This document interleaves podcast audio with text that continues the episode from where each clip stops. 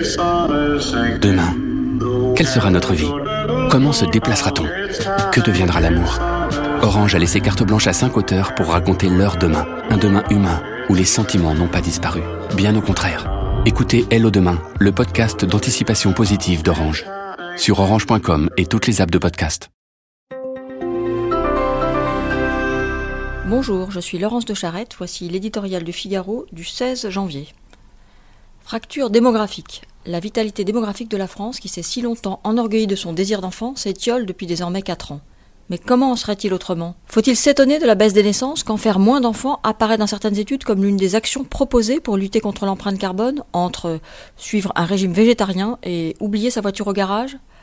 La natalité pouvait-elle croître alors que les années passées ont été marquées par le repli constant de la politique familiale, qui, loin de ses fondements originaux, ne constitue plus aujourd'hui que l'un des moyens de la politique sociale?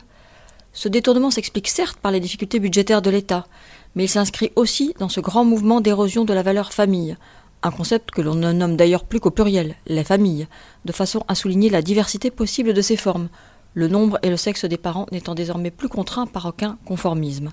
De fil en aiguille, un débat entraînant toujours le suivant dans son sillage, a pris corps dans l'expression publique l'exigence d'un droit à l'enfant, qui tend à réduire le grand souffle de la vie à une simple hypothèse consumériste. Ne faut-il pas voir dans l'avènement de cet enfant produit l'une des raisons qui poussent également, à l'inverse, de plus en plus de couples à préférer d'autres objets qu'ils jugent plus utiles à leur épanouissement?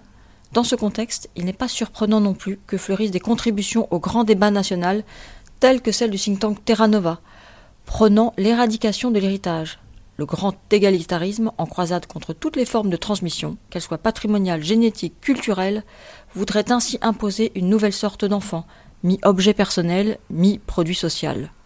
Outre qu'elle ne nourrit pas la démographie française, cette conception fait fi de notre système social et fragilise encore la solidarité entre les générations sur lesquelles il s'appuie.